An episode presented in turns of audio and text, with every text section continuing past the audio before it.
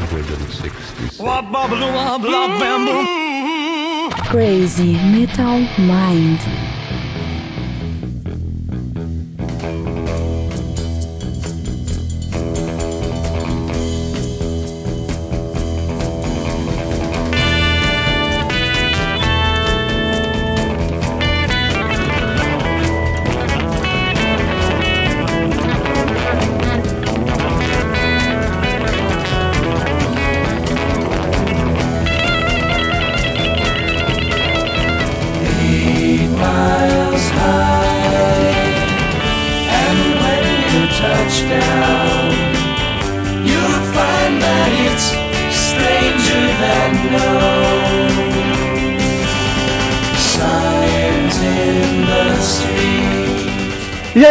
Redbangers, hippies, grunges, punks, góticos e pessoas de merda que escutam essa bagaça. Eu sou o Rometal, está começando agora mais um episódio do podcast Crazy Metal Mind. Tem aqui comigo Daniel Zerhard. Eu tô fazendo a introdução do podcast. Ah, ele é um passarinho, entendeu? Boa, isso! Boa noite, amigo. Ah, tá contratado.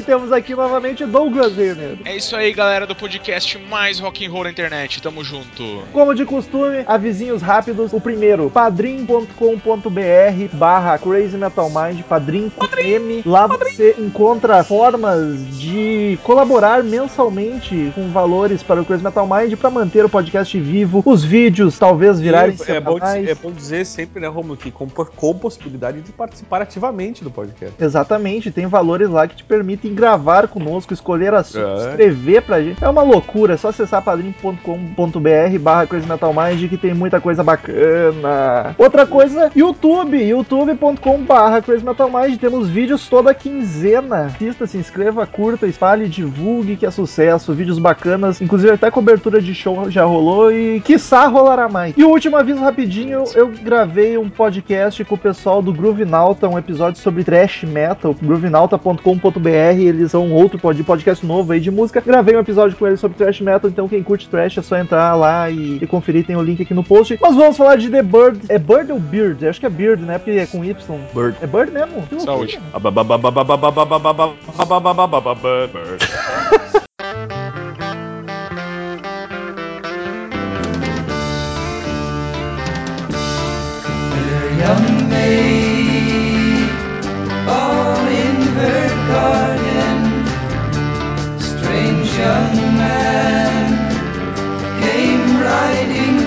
Daniel, tu escolheu esse álbum, eu quero saber por quê. The Fifth Dimension. Tá, então, veja bem, vamos devagar. Vamos, vamos, vamos, vamos por, por partes. Tá, Tá? então posso fazer uma pergunta antes? Pô, mas você já fez uma, tu quer fazer outra? É muita Quero, pergunta. quero, eu tô, tô frenético hoje, tô frenético! Eu sugeri pro Daniel que quando essas bandas assim não tão conhecidas do nosso público, que a gente gravasse primeiro sobre a banda pra apresentar. O Daniel é um cara teimoso que não ouve a razão, e aí ele resolveu escolher o álbum, The Fifth Dimensions, e eu quero saber qual é o motivo. O motivo é que era um podcast de álbum, em primeiro lugar.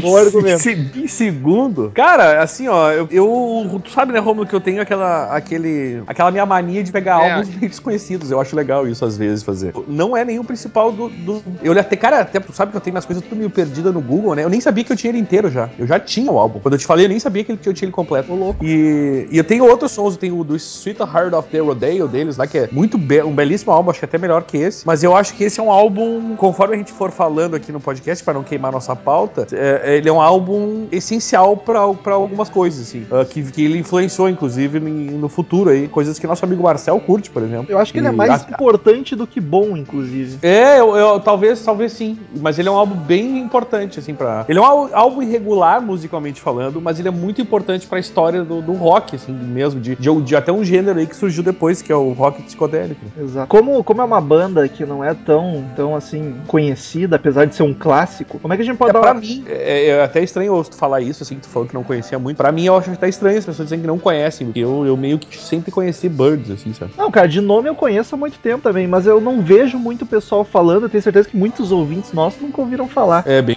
Eu acho que ela é mais gigantona mesmo nos Estados Unidos. Aqui no Brasil não, nunca causou grande alvoroço. Na Inglaterra eles foram um pouquinho mais além também, mas o principal é nos Estados Unidos, sem dúvida nenhuma. né? E aí, pra quem não conhece a banda, já que hoje a gente vai focar no álbum, só uma, uma sinopse da banda. Como é que a gente pode dizer? Era um dos maiores nomes do rock nos anos 60, né? Inclusive a banda durou só até 74, se não me engano. 74, se não me engano. É uma, é uma banda de folk rock, rock psicodélico, um dos pioneiros do rock É, o- psicodélico. o- a banda, se tu for definir a banda, teoricamente, ela é uma banda de folk rock, né? Ela é conhecida como uma banda de folk rock. Uma das pioneiras Mas- do folk também, do folk rock. Exatamente, mas ela lançou, ela praticamente criou aí o rock psicodélico, justamente nesse álbum. né? Exato. Tem um- umas pitadas de jazz também. Tem, tem. E eu acho que para pro povo mais mainstream, a principal característica do, do The Birds é que era a banda do David Crosby. Exatamente, que é uma coisa que muita gente não sabe, que antes do Crosby, Stills and Nash ele tocava no Birds, inclusive Exatamente. guitarrista do Birds. Até porque o Crosby, Stills and Nash and Young depois é um supergrupo. E pra ser um supergrupo ele tinha que ter uma banda antes. que era o Birds. É, cara, uma outra coisa interessante, assim, é que, que o, esse álbum também tem essa importância histórica, que foi o álbum que o Crosby começou a escrever músicas, letras, né? Escrever letras, porque o principal letrista deles, o Gene Clark, saiu no meio desse álbum, hein? É meio forçado o processo, mas foi isso aí mesmo. Foi Então, uma coisa que, assim, a ver com um pouco de. A, a desculpa inicial é que ele tinha medo de avião e tava atrapalhando os negócios da banda porque ele não queria viajar. Mas dizem que tem a ver muito com dinheiro, porque ele era o letrista e ganhava mais royalties da banda por ser o cara que fazia as letras. é, o pessoal E aí tava rolou aquele. Isso, aí rolou o ciúminho por dinheiro. E ele, mas ele até participa de algumas músicas aqui, mas em, em- em geral, assim, parece que tem a ver com dinheiro e, e talvez alguma, algum fator aí dele não querer viajar muito, talvez, quem sabe. Não Foi sei. por medo de avião. É, Mas que bom que eu que, larguei bom que o The Birds. aconteceu esse pô, desentendimento, né? Coisa boa ter acontecido isso. É que nem o Dave Mustaine no Metallica, né? Que bom que brigaram, porque o resultado da briga foi boa. acabou gerando um, um rock, um, um- uma- praticamente um estilo de rock novo e tudo ainda teve o surgimento do, do Crosby pra música, né? Com mais força, assim, como, como compositor. Exatamente.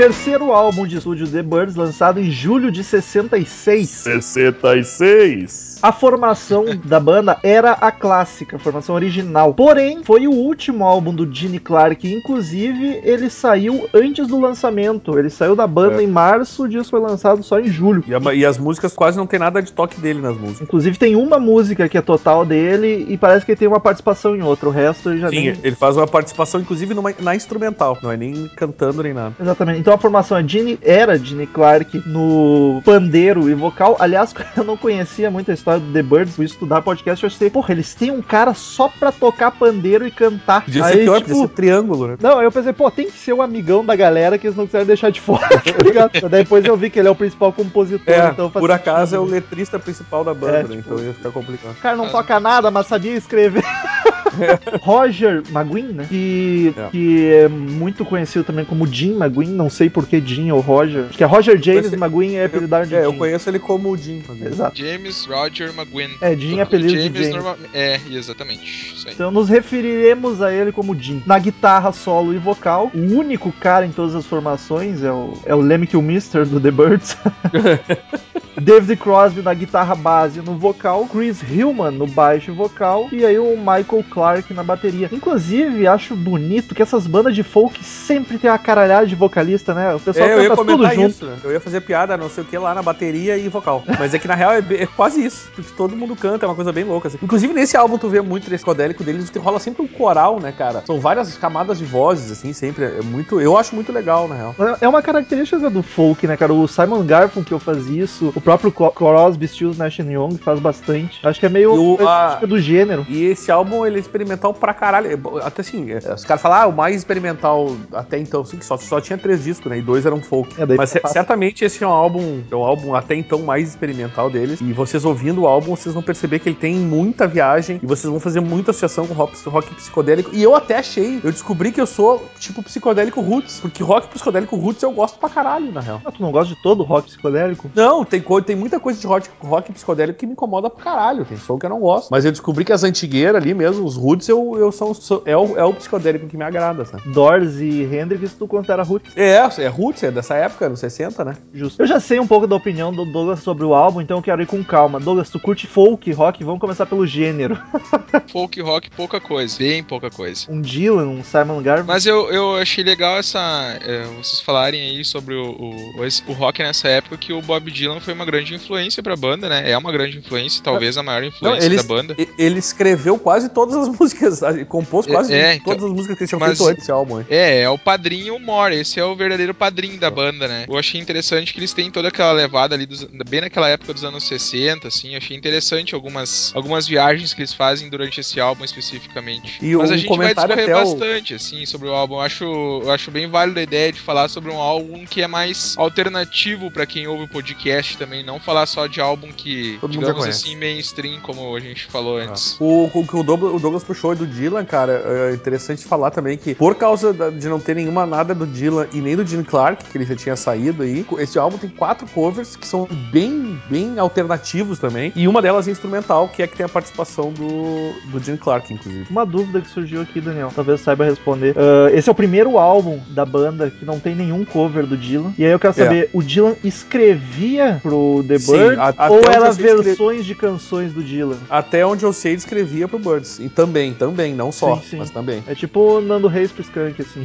É, é, mas faz sentido, faz sentido. Pra Cassia Eller, tá ligado? É, eu tava com a impressão de que ele só faziam versões do, do É Dylan que mesmo. o, Dylan, Então, o Dylan é um compositor muito, muito. Tipo, o cara compõe pra caralho. Né? Então acho que não bastava só fazer pra ele, ele fazia pro mundo. Assim. É meio louca. Especificamente nessa época, né? Na época É. que, que foi lançado o álbum, o Dylan era uma máquina de compor, né? Impressionante. É, tanto que o primeiro, ele- o primeiro álbum do Birds é Mr. Tambourine Man, que é um clássico do Dylan, a música. É. Exatamente. Eu ia Exatamente. fazer esse Aliás, comentário uma também. belíssima, belíssima canção, inclusive. Woke up this morning with light in my eyes and then realized it was still dark outside. It was a light coming down from the sky. I don't know who or why. Clark saiu e foi o que deu uma ferrada na banda, um pouco que o pessoal teve que dar, dar seus pulos, né, pra se virar. É, mas aí que tá, é o que a gente comentou que o, provavelmente foi isso que fez o Crosby despontar aí como compositor, né? Exato. Mas isso aí causou também a. deixou a crítica bem dividida quanto ao álbum, né? Um pessoal falou que o Clark saiu e acabou ferrando a banda, outros falaram que já foi o melhor álbum da banda. Ele foi bem dividi- divisor de águas, assim, na, divisor de opiniões pra crítica. Não foi unanimidade. Mas isso continua até hoje, né? Tava lendo o- um artigo sobre esse álbum e ele, ele tem. O Daniel falou que foi um álbum que influenciou muitas bandas depois, mas ao mesmo tempo a análise atual, mais recente desse álbum, se mantém assim, meio. Uns falam que é um, é um marco, outros falam que ele, como vocês já comentaram, muito irregular. né? Ele, tem, ele tem uma certa polêmica, digamos assim. Eu acho que é porque ele não é tão foda, mas ele é o pioneiro, tá ligado? Eu não acho ele espetacular. Pra chamar ele de bom, eu tenho que me esforçar. Mas ele foi. Ele é muito importante, como a gente falou no começo, porque ele foi um dos primeiros a pegar essas características, começar a dar uma cara pro psicodélico, tá ligado? Então acho que é por isso que, ele divide. inventou tanto. a roda do psicodélico aí. É, eu acho que sim. Pô, o cara que inventou a roda mudou o mundo, mas provavelmente Exatamente. a primeira roda não era muito boa, tá ligado? E em 66, né, cara, a gente vai analisar todo, toda essa parte de contexto histórico, não só musical. Era o auge do folk, no- principalmente nos Estados Unidos. É, o Dylan era o, o rei, né? O herói da É, época. surgiu bem numa época bem propícia, né, pra fazer um sucesso de como, como fez o álbum nessa época. O que, que te levou, assim, a curtir esse álbum, assim, o que te chamou a atenção nesse álbum? Falou do, contexto de, de gostar desse tipo de rock psicodélico, mas o que te chama mais atenção, cara, nesse álbum especificamente, já que tu foi o que escolheu o, o tema aí? Os vocais. Os vocais. eu A harmonia do- dos vocais e, e essa combinação em várias camadas, assim, de, de, de vocais que tem nessas músicas, eu acho muito legal. Foi o que eu mais gostei do disco também. É, eu acho muito bom. E, a- e, aliás, é uma característica do- dos Birds em geral, não só nesse álbum, mas eu acho que se destaca, assim, é o que destaca nesse álbum pra mim é isso. Não achei a produção lá, a produção não é lá essas coisas, tanto é que ele ficou muito melhor depois que ele foi remasterizado, né? Os vocais desse álbum, cara, remetem muito. A gente sabe que, que a raiz do rock alternativo, que o rock alternativo é muito subjetivo falar, mas temas é o folk, né? E a gente comentando assim, os comentando dos vocais, é um, é um vocal que de fato a gente pode notar em várias outras bandas, inclusive atuais, até de indie rock, que é uma, uma levada bem nessa, nessa linha de folk também. Ah, bem, não ofende bem, o bem folk. semelhante. Não ofende o folk, indie é uma bosta. É, eu também odeio, eu, eu Não, também cara, odeio mas indie é rock. o, o folk ele foi um- ele é um gênero que influenciou muitos outros, né? Ele não é um ele não é muito engessado, digamos assim. Ele é inclusive, ah, cara, atualmente assim tem muita banda alternativa bem bacana aí, mas mais underground, enfim. O que tu falou é uma Australianas, verdade, mas a verdade machuca. É, a verdade machuca, mas a verdade é a verdade, né? Não adianta. Mas assim, verdade é a ah, verdade. cara, mas assim, cara, falando, voltando a falar do álbum, ah, a gente tava falando dessa questão de, de, de anos 60, enfim, falando do- da composição do, do Bob Dylan, que é o, o padrinho aí da banda. Daniel, eu ia falar uma coisa assim, cara, que me marcou muito quando eu tava ouvindo esse, esse, álbum, comecei a ouvir ontem, então, justamente por causa do podcast. Ah, ele não. Ele tem muitas, digamos assim, a gente espera um. Mesmo num, num folk, a gente espera um, um certo riff, um, um violãozinho diferente e tal. E eu senti falta, cara, vamos dizer assim. Eu sei que o riff não faz muito. Não é, vamos dizer assim, obrigatório numa música folk. Mas especificamente, cara, assim. Ah, senti muita falta disso, cara, no álbum. Ele dá muitas quebradas, assim, ele não, não segue uma. Não tem um roteiro pré-definido. O caminho que ele vai te levar é pra um caminho completamente novo, que você não sabe o que pode esperar. E eu, eu senti muita falta nisso, cara. E o que que tu acha, assim, que foi essa, essa mudança de, de, de, de linha de pensamento da banda? Foi justamente a saída do compositor? Foi uma vontade de fazer uma, um álbum experimental mesmo? Ou foi porque os caras estavam viajando, cara? Porque aquela época era, os caras viajavam, o LSD tava pegando, né? Até nas letras, as letras são bem viajandona, maluca. É. Mas é certamente porque é um álbum experimental e é muito, muito, muito mais psicodélico do que folk. Tem duas músicas folk nesse álbum e o resto é tudo psicodélico. Então justifica a, a- a viagem que eles fazem, é instrumental. Eu acho que o folk é Sim. mais o vocal mesmo do que qualquer outra coisa. E as duas, inclusive, as duas folk tem são covers, né? não são nem deles. É. Ô louco. I don't know who you think you are. I don't know. Mas a- apesar de ter deixado a crítica assim bem dividido, foi um álbum que vendeu bem e as paradas de sucesso também foram bem, né, Daniel? 24 na Billboard, esse álbum, e 27 na Inglaterra. Os, os Singles. singles tiveram mais problemas, assim, a, a maioria deles não emplacou na Inglaterra, só nos Estados Unidos. Mas bem longe do que foi o, o segundo álbum deles, que, é, que tem hit em primeiro. Aliás, nos dois primeiros álbuns, os singles são tudo em primeiro lugar, né? E esse não teve não, nenhum emplacou, talvez por, justamente por esse experimentalismo, essa pegada mais psicodélica que a galera não tava bem acostumada ainda, né, na época. Era o Mas começo. mesmo pro, mesmo pro experimentalismo, ele vendeu bem, teve um certo sucesso comercial, por que não? Não teve. Eu acho que não foi fracasso, mas foi bem longe de, de, de-. Esperava-se mais, mas ao mesmo tempo, se a gente vai analisar toda aquela galera do folk da época e psicodelia, enfim, saiu bem, não foi tão ruim assim. Eu, eu acho que é um pouco o que o Rômulo falou do. Ele, ele é um disco mais importante do que necessariamente bom. Eu gosto muito do álbum, mas eu entendo o que, que o Rômulo quis dizer com isso, acho que até faz sentido. Ele tem uma importância histórica muito maiaior, talvez mais do que os- qualquer outro deles. Ele é pouco comercial, né, na real. Ele não tem nenhum Não, o que não faz classicaço muito, ali. Mas e falando em termos de público, sim, né? Não não necessariamente pra quem gosta. Sim, sim. Mas enfim, faz sentido. O lance do produtor eu acho que é legal a gente falar, né? Eles tinham um produtor que fez os dois primeiros álbuns. Deu bem, aí- bastante e- treta, né? deu treta com a Colômbia, né? Ele era um, ele era, vi- ele era, vi- ele tinha algum cargo de vice-presidente lá da, da Colômbia, não sei se era regional e tal. E aí esse cara virou o produtor deles desse álbum. Inclusive só durou esse álbum e porque ele foi saiu da Colômbia e a Colômbia tinha um lance que não, só vai trabalhar de produtor quem for um funcionário da Colômbia. Ô, louco. É, então eu- aí eles, o primeiro, o, o cara que tinha produzido os dois primeiros álbuns saiu, entrou esse cara. Tu vê que a- a- o álbum já dá, eu não sei se a guinada tem a ver com o produtor, acho- acredito que não, mas Eles tiveram que é regravar algumas músicas que já tinham pronta, né? isso, porque eles não tinham gravado lá na Colômbia, né? Aí o Alan, é Alan Stanton o nome desse cara, esse produtor que fez só esse álbum e vazou da Colômbia. Então, assim, eu não sei se a culpa é dele, acredito que não, mas certamente. Até não acho a produção lá essas coisas desse álbum. Tudo bem que era 66 e tal, mas tem, tem, tem muita coisa gravada nessa época que é boa, que é melhor, né? Em termos de produção, Sim. falando. Uma coisa que me incomodou muito, e eu não sei se é, provavelmente seja culpa da versão remasterizada, é a parte estéreo do, do disco, que eles colocam alguns instrumentos no alto-falante direito e outros no esquerdo, né? É na remasterização que fazem isso. O Doors era muito assim, era na, na própria gravação já era assim. Mas o Porque Doors antigamente nunca me incomodou, cara. Esse Mas é álbum, que puta que pariu, tem, um, tem uns instrumentos que estão super fortes só no meu ouvido esquerdo aqui e os outros no direito. Mas isso, era um mais, era- nervoso. mas isso é mais antigo. A- a- Atualmente é que se mistura. Antigamente tu gravava no canal, botava todo o instrumento no canal, tu não distribuía, entendeu? Era mais, era mais comum acontecer isso antigamente. Ah, então não é a remasterização a original, já deve não, ser assim. é, em geral, sim. Tu ouve disco do Doors, por exemplo, às vezes, ou, ou sei, lá, sei lá, uma outra banda mais antiga, tu vê que fica, tipo, a guitarra num, num, num- num canto, o baixo no outro, e aí mistura na tua cabeça mesmo, mas é, o de fone fica esquisito, porque é muito, muito claro, tá separado, sabe? Eu acho que o Doors ficou mais equilibrado isso. Ne- Nesse álbum me incomodou alguns É momentos. o que eu tenho, Romulo, de falar a real, o que eu tenho do Google Play ali, não, me- não, não, eu não percebi isso. E é- mas é que talvez seja a versão mais recente, entendeu? Pode ser, pode ser. É, eu ouvi o remasterizado, por isso que eu Eu- até achei que fosse culpa disso. Eu senti isso que o Metal falou também, justamente A- essa, Até porque essa má distribuição. Essa má distribuição não, vamos, não vamos falar mal dos caras. Essa distribuição diferente. Douglas tá todo politicamente correto hoje. É, hoje tá- tá. Essa distribuição diferente, então, dos canais. É que. É que o- político. É, não.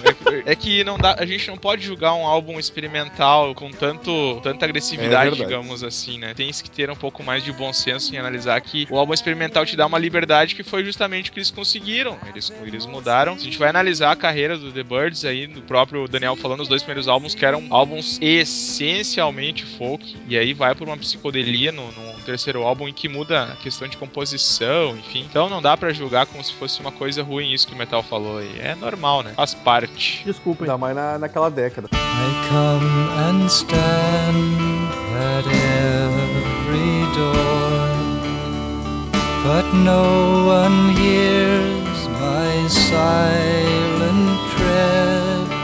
Cara, É. Rômulo, tu não perguntou ainda, eu vou perguntar eu. E a capa? Que que tu Caralho! Tu gosta de falar de capa? É que eu fui deixando o assunto fluir e o tópico capa escapou ali no meio. Não, não deixei ele escapar, porque eu sei, eu gosto, eu sei que tu gosta de emitir tua opinião sobre capa, por favor. Muito bem lembrado. Cara, eu acho que ela poderia ser bonita, mas foi mal composta. Não gostei. Cara, eu acho que, eu acho que pra época tá, tá bem, bem no clima. Eu acho que se Tá tirassem aquele selinho dos cantos e eu acho que é o nome das músicas, do lado deixasse só o logo e os caras maior ia ficar mais bacana. O, aquela, eu não entendi, é tipo o tapete aquilo, eu não entendi até agora aquela foto. É, acho que é pra ser um tapete voador. Uma É, tipo um tapete voador. Isso. E, e, tu- e aquele logo, só pra complementar, ele estreou nesse álbum, que é o logo que ficou conhecido Birds, que é aquele logo psicodélico, inclusive, né? Cheio de cor e, sei lá, Que hoje pra nós lá. parece um, um logo extremamente clichê, mas na época era moda, né? Era o tipo de fonte que, se, que costumava se usar na época, né? Foi e, era só isso. Se usou, e, e se usou aí anos 70 dentro, né? É o Mas logo. foi a estreia do logo foi nesse álbum. Logo clássico da banda esse, né? Ah, foi né, a estreia justamente nesse álbum. Acho bem bacana, bem, bem bonito. Mas a capa, assim, eu acho que ela podia ser melhor.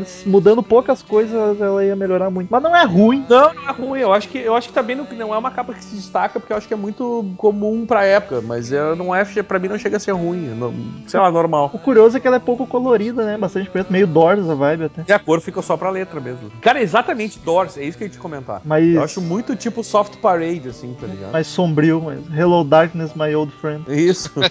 Eu ia dizer que era bem comum a capa, bem sem graça, vamos dizer assim. Pô, tem um tapete voador, cara. Isso não é comum. ah, mas não tá voando, voar? É, talvez eles quiseram passar daí a... Talvez quiseram passar a imagem que estavam numa quinta dimensão, mas Olha aí. ó. Músicas tem 11, mas como não tem muito o que falar de cada uma, acho que dá pra ir em todas. Tá, tá. Oh, how is it that I could come out to here and be still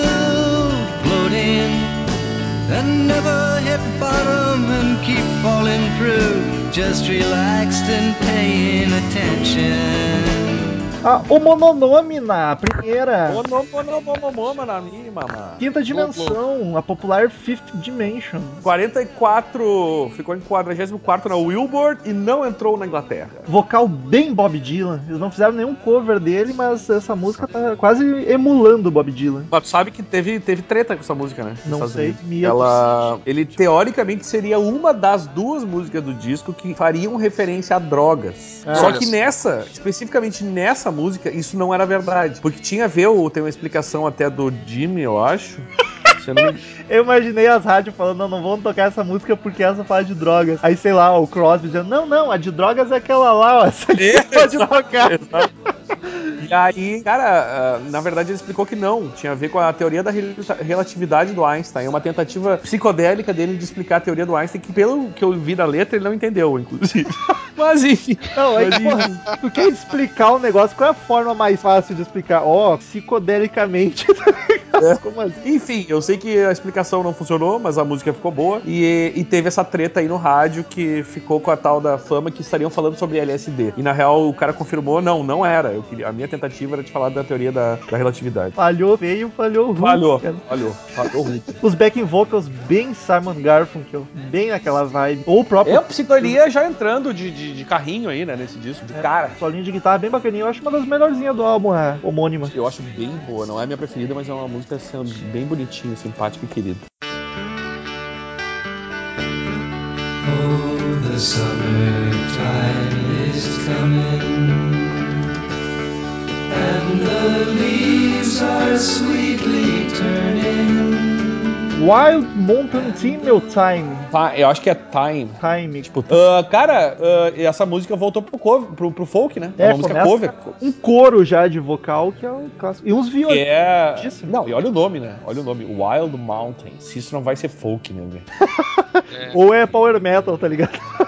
É, é uma música que foi. Comp... Na verdade, eles pegaram a música de um cara que gravou em 57, que eu não recordo o nome do cara. 57? E só que, esse cara só que esse cara já tinha gravado. Não é dele, entendeu? Ele já tinha feito uma versão, mas ele foi baseado na versão desse cara. Eu não sei quem é o É uma música antiga pra caralho, na verdade. E eu sei que ficou. Eu achei bem legal, cara. Eu, é bom, é, é, reconfortante tu ouvir o folk um pouco no meio desse álbum, sabe? É uma música meio folclórica, assim, tradicional. Do... Eu achei. É folk, essa aí é, é, a minha preferida do álbum, cara. Essa música aí. Ô, louco. Verdade, cara. Eu posso considerar isso uma blasfêmia? Não. eu achei, ela, pra mim, ela passou bem batida, assim. Não, eu, eu, achei, eu achei ela. Foi minha preferida do álbum, cara. Por, por diversos motivos, cara. Porque as outras eu, de fato. Foi a que mais, foi a que mais se diferenciou do álbum. Todas as músicas tiveram uma levada muito parecida durante o álbum inteiro, digamos assim. Eu tô achando muito bom o esforço que o Douglas tá fazendo pra não dizer que o álbum é uma bosta, tá ligado? Mas, de fato, assim, é, é uma música que me chamou muita atenção. Acho que vale a pena curtir com mais, com mais calma, assim, pra analisar todos os, os aspectos. Principalmente isso que o Daniel falou, mais chamou a atenção dele, que é a questão justamente dos vocais. Bem interessante, cara. E foi a música que mais me fez, uh, me, me remeteu essa informação de indie rock, de rock alternativo, enfim. Se tu não gosta de, de, de, da psicodelia, tu vai ter que ficar entre essa e a, e a 9 e a 10, mas enfim, né? Uh... Cara, então, então fechou todas. Fechou todas, velho. Cara, tu fechou assim, ó, exatamente na minha ideia. Eu ia dizer que era essa aí a 10, cara. É. John Riley. Ou seja, tu, tu, gosta, tu vai gostar dos primeiros dois álbuns do Birds e não desse. Porque é, é justamente o som Mas que vamos lá, vamos lá. Fica a dica então pra galera aí que essa aí é a música do álbum. Woke up this morning with light in my eyes and then realized it was still dark outside. Terceira música, Mr. Spaceman, que pra mim é a melhor do disco. Curti. E ela... tem uma tiradinha, né, Romulo, com o Mr. Tambourine Man, né? Que é a música. Com, que, com a qual eles fizeram sucesso. E ela, ela é uma. É sobre uma maluquice de extraterrestres. Sim, e... sim, uma viagem. Inclusive, o McGuinn e o Crosby acreditavam fortemente na possibilidade de comunicação com os ETs. Inclusive por ondas de rádio. Eles achavam que fazendo a música os ET podiam ouvir eles. Só que depois... Ficou em 36, essa aí ficou melhor do que a primeira. Esse foi o segundo o segundo single ficou em 36 no Wilbur. Só que depois, pra tristeza do Crosby, ele descobriu que as ondas de rádio AM não, não se dissipam direito no, no espaço. Então, é, é na verdade, não elas, são, elas, não conseguem chegar longe porque elas são ondas, não são ondas curtas. Né? É, então os ETs. Ou seja, não... não... chegou ao ouvido dos ETs, é uma pena. Estão esperando até hoje. Uh, é considerada a primeira música aí do country rock, inclusive. Não só do psicodélico esse disco, mas dizem que seria o primeiro country rock feito na, na, na história do, do, do, rock and roll. Não pode, ter Eu não sei gente se eu, mais velha. De country rock? Country ah, é uma coisa. Country, country rock, rock é ah, bom, que susto. É, country rock. Mas, não, não. Inclusive o The Bird depois pegou uma onda bem country, mas pros outros tá. álbuns lá pra frente. É quando muda a formação. E, e, pelo nome dela, obviamente, em 84 ela foi usada pra acordar astronautas da, da NASA. Eles gostam de fazer essas brincadeirinhas com os astronautas, botar umas músicas bem loucas assim pra pra acordar. E aí eles usaram essa que faz sentido, né? Porque afinal de contas, Mr. Spaceman. Cara, ela é mais animadinha, uma vibe bem Beatles, eu achei. Me lembrou até alguns, algumas músicas do Hal Seixas. Eu até procurei, quero procurar com mais afinco pra ver se o Hal Seixas não tem alguma música que ele se inspirou nessa. Porque me lembrou muito. Considerando, cara, considerando Romulo, que é um country rock psicodélico, faz todo sentido, porque o Raul Seixas era um clima meio assim, né? É, uma, a- talvez a check-up do Raul ou a SOS. Eu ainda tenho que pesquisar melhor, mas eu, me lembra muito alguma do Raul Seixas, não sei se é. E ela é dançantezinha, uma galopada ali, um refrão alegrinho. Eu achei a mais bacana do disco todo. É boa, eu gosto bastante dessa música.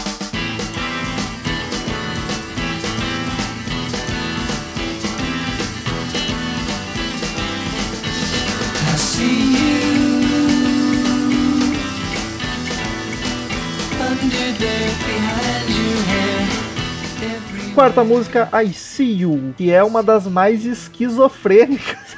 Aqui entra um fator que a gente não comentou antes, eu queria ter comentado, a influência da música indiana, o, o raga rock eles chamam, né? Sim. Era essa música é a primeira do disco que tem essa influência de, de som de guitarra, eh, le- lembrando um pouco a cítara, nesse sentido, aquelas pim, pim, que eles costumam fazer, eles usam bastante isso depois. É o tal do. Então, eu, pra mim, é, e é um jazz, né? Meio jazz. É uma loucura, é o tal do Ravi Shankar fazendo escola nos Estados Unidos, né? É, exatamente, Ravi Shankar, influência do Ravi Shankar. E aí tem que ver, é, pra- ele é ela tem um pouco de jazz, mas ela também é psicodélica e tem o tal do raga, que, é o- que é o som indiano, né? E eu acho que mostra uma mudança aí da. da- da- sei lá, eu, eu, eu curto bastante, apesar dela ser um pouco louca pro meu, pra minha cabeça, um pouco viajandona, que, como disse o Rômulo, eu acho que ela. Eu acho ela bem legal, cara. É, eu curti os vocais, mas eu achei a guitarra solo ali, ela fica viajando demais pra mim, não, não curti muito. Baixou o Ravi Shankar do cara ali, pô. É. Eu gosto do Ravi Shankar, então foda Quinta canção, What's Happening, que olha só, a primeira música escrita por Crosby, no Bird. Que é tão evidente a influência que ele levou pro Crosby, Stills Nash nessa Sim, música. é bem a cara dele. Ele nunca mais, ele nunca mais saiu disso aí, cara. É, foi a primeira vez que ele escreveu letras abstratas, assim, que é a característica que levou pro resto da carreira. E eu também achei com uma carinha meio Beatles. questionamentos, perguntas, né? Sim. E a seis, então, né? I come and stand at every door. Que é um poema de Nazim Hikmet, talvez a Belo. música mais deprê do Bird.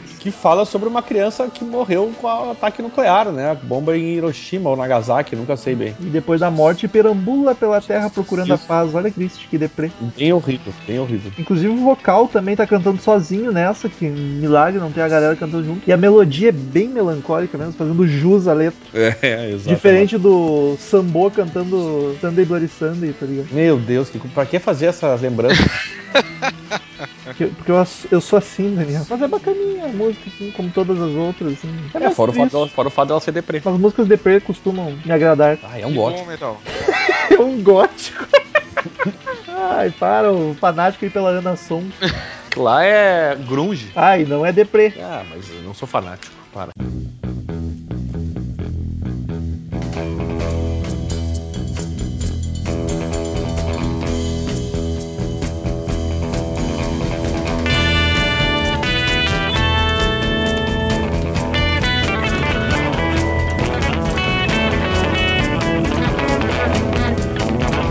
Sétima, Eight Miles High, que talvez A seja minha preferida. a mais pop deles. Pop no É sentido de popular, não do gênero. Acho, acho muito boa, também tem influência ah, absurda do Ravi Shankar nessa música. Tenho muita influência do Joe Coltrane e eu sou fã do Joe Coltrane e do Ravi Shankar, então eu tô muito bem, né? Me encontrei muito bem nessa música. Ah, Se encontrei.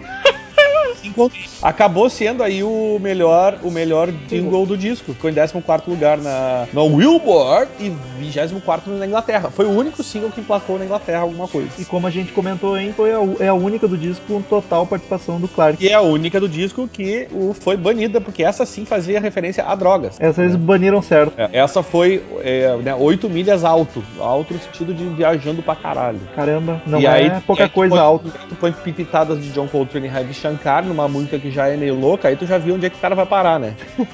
Então, os caras deviam estar muito loucos quando fizeram esse som. Eu curto pra caralho esse som. Cara, acho muito bom. Não acho ela ruim, mas também não acho das melhores do álbum. Não sei. Eu acho muito boa, eu acho do caralho. Você é suspeito. Eu sou, sou mesmo, foda-se, pode falar. Hey, Joe, where you going with that money in your hand? Hey Joe, where you going with that money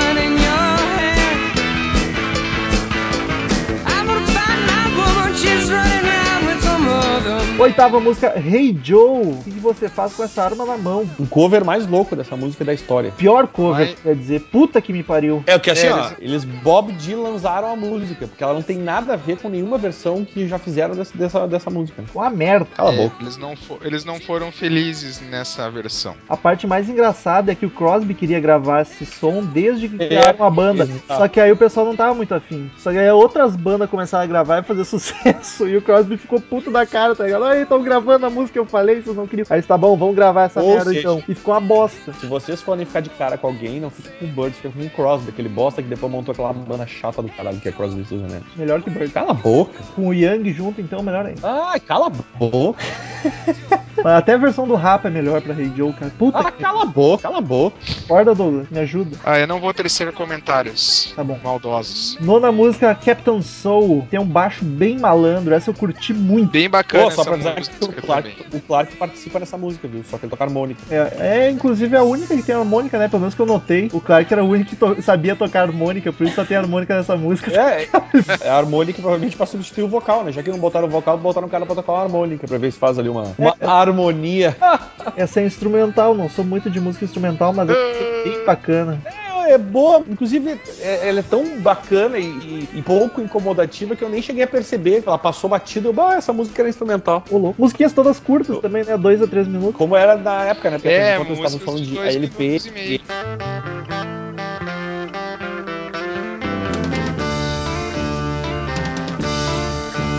young maid, all in her garden. Décima música pra alegria do Douglas, John Riley. O Riley seria, né? bastante. Aí É, voltamos pros John vocais em couro. Essa é um folk Eu tradicional em inglês. folk bem bacana, cara. Talvez eles não tenham sido tão felizes na versão do Hey Joe, mas nessa versão aí eles mandaram muito bem. Curti bastante. Eu achei uma das Mais uma boa. vez, talvez ah, seja porque fugiram um pouco do experimentalismo deles. Eu, particularmente, Sim, não, dúvida. digamos assim, não usaram tanto como nas outras músicas. Ficou um resultado muito bom. É a minha, como, o- como o Daniel previu, previu, no caso.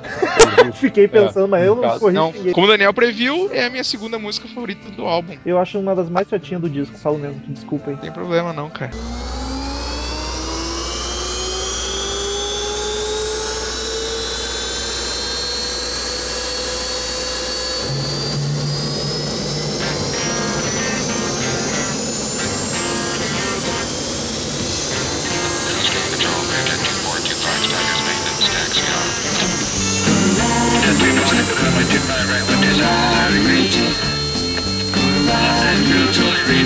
Décima primeira e última, 242 Foxtrot, que é uma maluquice de sons mecânicos de aviões. Inclusive a letra fala sobre jatos e etc. Não, a ideia da música era fazer um som um, ah, de um ambiente de um avião. Eu acho, não tem em nenhum lugar isso, mas eu cheguei à conclusão que isso era um bullying com o Gene Clark. Era pra sacanear ele, que ele tinha medo de avião. Pior, cara, eu não tinha me ligado, mas faz sentido. Porque não é uma música, é um, é um som ambiente de avião, os pilotos conversando com a torre, entre eles, barulhos de, sei lá, de aeromoça servindo. E aí, o, ele, só que assim, eles eram amigos do dono, do dono John Lear, que é dono da Learjet, que é uma empresa que faz jatos, né? E ele tinha um avião que o prefixo era N242FT. E na, e ele, na comunicação com a torre ele fala 242 Foxtrot. Como E é que não saiu- tinha notado isso, cara? Faz todo É. sentido. Aquela indiretinha pro filho da puta. Eu acho, eu acho que foi tipo assim, ah, cagalhão, chupa essa, tá Ô, ligado? não tenho dúvida de que foi. Pra mim a charada tá matada. Ah, genial, virou minha favorita agora. Achei a música um saco, mas agora gostei. Só pelo troll, Só pela. Só, só de zoa. só pela audácia. Só pela audácia. Queridos amigos, como é de costume, no final de cada análise de álbum, cada um dos podcasts dá uma nota pro álbum de 0 a 10 caveirinhas do Crazy Metal Mind. Eu quero começar pelo Daniel, que é o, é o suspeito aqui. Não depois ele vai querer Suspeito. acertar a nota. Ah, eu assim, ó, vou dizer mesmo, eu digo, eu acho que tem que ser assim mesmo. Quem sugeriu tem que ser o cara falando. Eu gosto muito desse álbum, gosto bastante de Birds. Nunca revelei isso aqui, mas é uma. Eu curto muito a banda. Esse álbum ele é muito maluco. Não é o tipo de som que as pessoas que me conhecem iam dizer, bah, tu gosta disso. É, Mas o, o rock psicodélico. Mas o rock psicodélico roots me agrada muito. Eu acho. E como eu, como eu te falei, e costumo falar que eu sempre presto muita atenção nos vocais, e esse álbum eu acho que é o grande destaque são os vocais. Então talvez eu tenha ficado um pouco mais atraído por causa disso. Como eu acho ele um álbum realmente muito bom, eu vou dar uma nota bem alta pra ele. Eu poderia dar aí 9, mas 9 já entra aí na minha categoria dos excelentes. E eu acho que tem, outro, tem álbum melhor deles. Eu vou dar uma nota 8,5 pra esse álbum. Ô, louco. Então vou Eu, eu, acho muito bom. Muito vou eu pra bom gente esse álbum. fazer a escadinha. Isso vai no- descendo. Pra terminar num clima. Isso. Cara, quando eu ouvi pela primeira vez, assim, sem prestar, eu ouvi fazendo outra coisa, eu achei o álbum muito chato, muito sem sal, sem nenhuma música que explode a cabeça. Achei ele muito, muito whatever, tá ligado? Não dei bola mesmo. Até reclamei pro Daniel. Aí hoje, estudando podcast, que eu boto ele no fone de ouvido a todo volume e ouço só prestando atenção pro podcast, eu já gostei, cara. Gostei de várias musiquinhas, achei ele bacana. Continuo achando que não tem nenhum classicaço, nenhuma música que eu vou, nossa, que foda. Mas ele é um álbum honesto. Eu daria um 6, mas pela qualidade pelo quanto ele me marcou. Mas pela importância dele, que foi um dos primeiros do rock psicodélico, que é um, um gênero que eu acho bem bacana, principalmente pelo Então eu vou subir um pontinho e vou dar um 7. Pra não ficar tão. É... chato. Eu quero dizer que eu, antes do Douglas da nota, que hoje eu, eu sinto falta do meu amigo Marcel pra comentar comigo, porque eu tenho certeza que ele ia me abraçar, ele ia me abraçar e nós íamos dar notas altas pra esse álbum. Ah, não sei não, hein? Manda e-mail, não, Marcelo. não era de chorar no cantinho, era de ficar abraçado no cantinho, pronto. Mas se o, se o Marcel não der nota alta pra esse álbum, ele é tipo o cara que curte rock psicodélico poser, tá ligado? Aí é muito Agora, poser. agora o Daniel deixou o Marcel no compromisso de postar a pontuação dele ali nos comentários. Agora vamos ver se ele é realmente hipster ou ele é poser. Descobriremos isso. Douglas, vai daí. Cara, eu não curto muito esse tipo de rock, mas eu, eu respeito bastante assim a importância do álbum e o, o álbum eu ouvi todo o álbum, não foi só algumas músicas eu parei pra ouvir com mais atenção, mais de uma vez, pra poder emitir parecer, digamos assim. Eu curti assim algumas faixas, como eu falei, mas eu achei um álbum de fato assim não é do meu agrado. Eu achei um álbum chato, mas é uma opinião minha. E como a opinião é pessoal, eu vou dar cinco caveirinhos, porque eu achei ele chato mesmo. Ô, louco. Muito chato. E eu não entendi o experimentalismo deles, não. Eu tentei entender, cara, sério mesmo. E eu talvez eu seja um cara muito fraquinho pra não entender o experimentalismo deles. E por isso, por não entender, cara, de fato assim, e não principalmente não gostar nem um pouco do resultado do álbum, eu vou dar nota 5, que é a minha nota mais baixa desde que eu comecei a gravar sobre podcasts de, de álbuns. É mesmo, é mais baixa. É a mais baixa. Mas olha, eu vou dizer assim, ó, eu tô fazendo aqui um esforço pra dar 5, porque a, a, grande realidade, cara, é que assim, ó, é pra não não polemizar muito. Vocês me ouviram durante tipo, todo o podcast. Eu não fui nem um pouco agressivo e não é a intenção. Reconhecendo a importância do álbum, eu vou dar 5. Eu tô, até nem, nem dá pra xingar o Douglas, porque o normal do Crazy Metal Mind, quando alguém não gosta, é avacalhado do início ao fim. Ele tá todo polido hoje, não sei o que tá acontecendo. No dia de Slave, ele avacalhou infinito. Hoje ele tá bem comportado. É, é isso aí. Então eu vou dar nota 5 aí pela parceria da, da, da gurizada. E é com o Daniel triste e com a média 6,8 que a gente vai pra frase de Cid Moreira.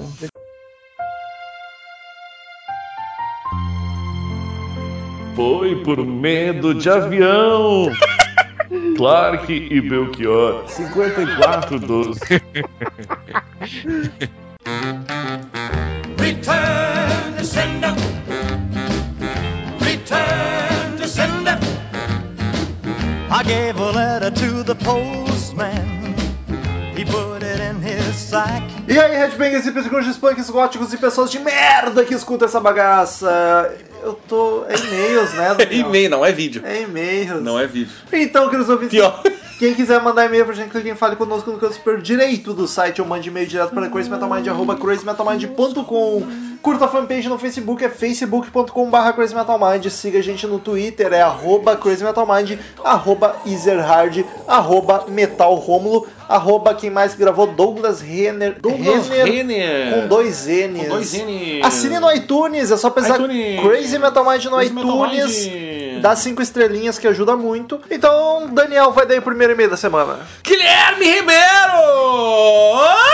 Tava sumido. Ele tava sumido, mas voltou. E escreveu uma bíblia. Ele não botou assunto, mas diz: E aí, galera do CMM, faz um tempinho que não escrevo, mas não podia deixar de falar sobre o tema deste podcast. Não podia. Me arrisco a dizer que a Amy foi o último grande nome da música, já que desde o lançamento de Back to Black, Back to Black, não temos nenhuma banda grande nova fazendo um álbum de tanta qualidade. Talvez o Random Access Memories do Daft Punk Não. ou o Blunderbuss do Jack White. Muito menos. Mas eles já são de bandas antigas. Eu eu também acho que não. E que grande contribuição para a música foi a mina. Cantou como as grandes do soul e do jazz, teve vida de rockstar, inclusive revivendo o Clube dos 27. Ah, e sobre a Adele, consultei minha namorada, que é especialista no assunto, e ela me disse que a gordinha, que bullying isso, tem um álbum prometido para mês que vem, mas Olha aí. que nunca mais se ouviu muito sobre isso. Então podemos ficar aí na expectativa. Eu ouvi os álbuns anteriores dela, 19 e 21, 19 e 21.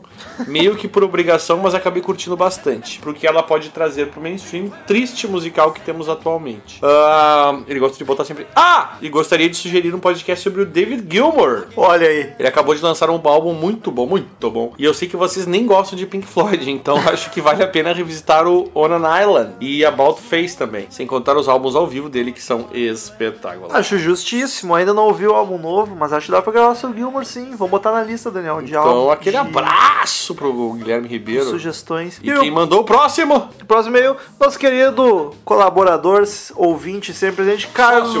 Carlos Augusto Monteiro do Rio de Janeiro. Salve, podcasters do Crazy Metal Mind! Muito legal o programa sobre Amy Winehouse, realmente um talento que passou na Terra como um furacão. O Daniel comentou que a morte de Amy teria sido a única que ele teve conhecimento por, de ter sido por excesso de álcool, mas aproveito para relembrar que o ex-vocalista do Warrant, Jenny Lane, conforme comentei no primeiro episódio que participei, do álbum Cherry Pie também morreu por intoxicação alcoólica. Eu peço perdão pela nossa fraca memória. Eu não peço perdão. A gente esqueceu, mas a Não, gente tinha eu esqueci, não peço perdão.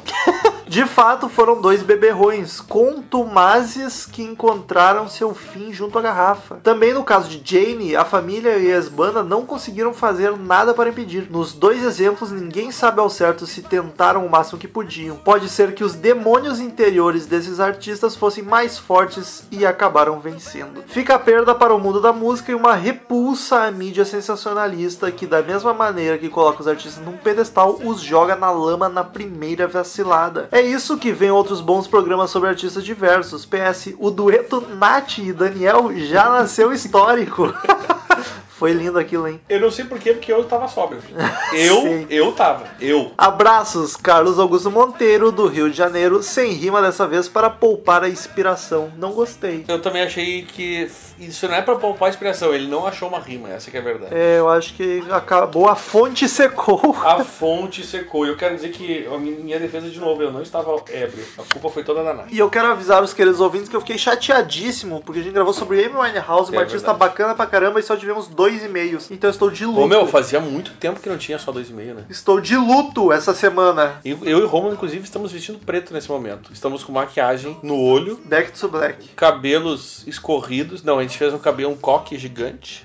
Coque gigante. Estamos tipo a Amy Winehouse. Enfim, queridos ouvintes, muito obrigado pela presença maravilhosa de todos vocês. Mais maravilhosa de quem mandou e-mail. Não Só de quem mandou e-mail. Exatamente. Até semana que vem. Espero que mais e-mail semana que vem. A- apesar de que se de M não teve, não vai ser de The Birds que vai é, ter. o... esses incultos. E tchau! Vocês me decepcionaram. Estamos encerrando. Obrigado pela presença de todos e no próximo tem muito mais.